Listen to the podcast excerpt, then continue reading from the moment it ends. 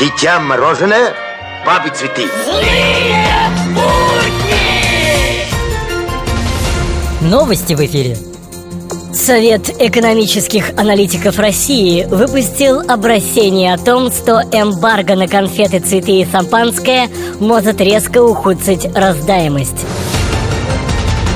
В связи с предстоящими выборами партия Григория Явлинского меняет название на «Нефтеналивное яблоко». Новости статистики. В Китае 70 миллионов только официальных геев. Это больше, чем все мужское население России. Если бы парни всей земли Вместе собраться однажды могли Злые! На уроке географии. Дети, кто покажет мне, где находится Греция? В... Марья Ивановна Злые будни!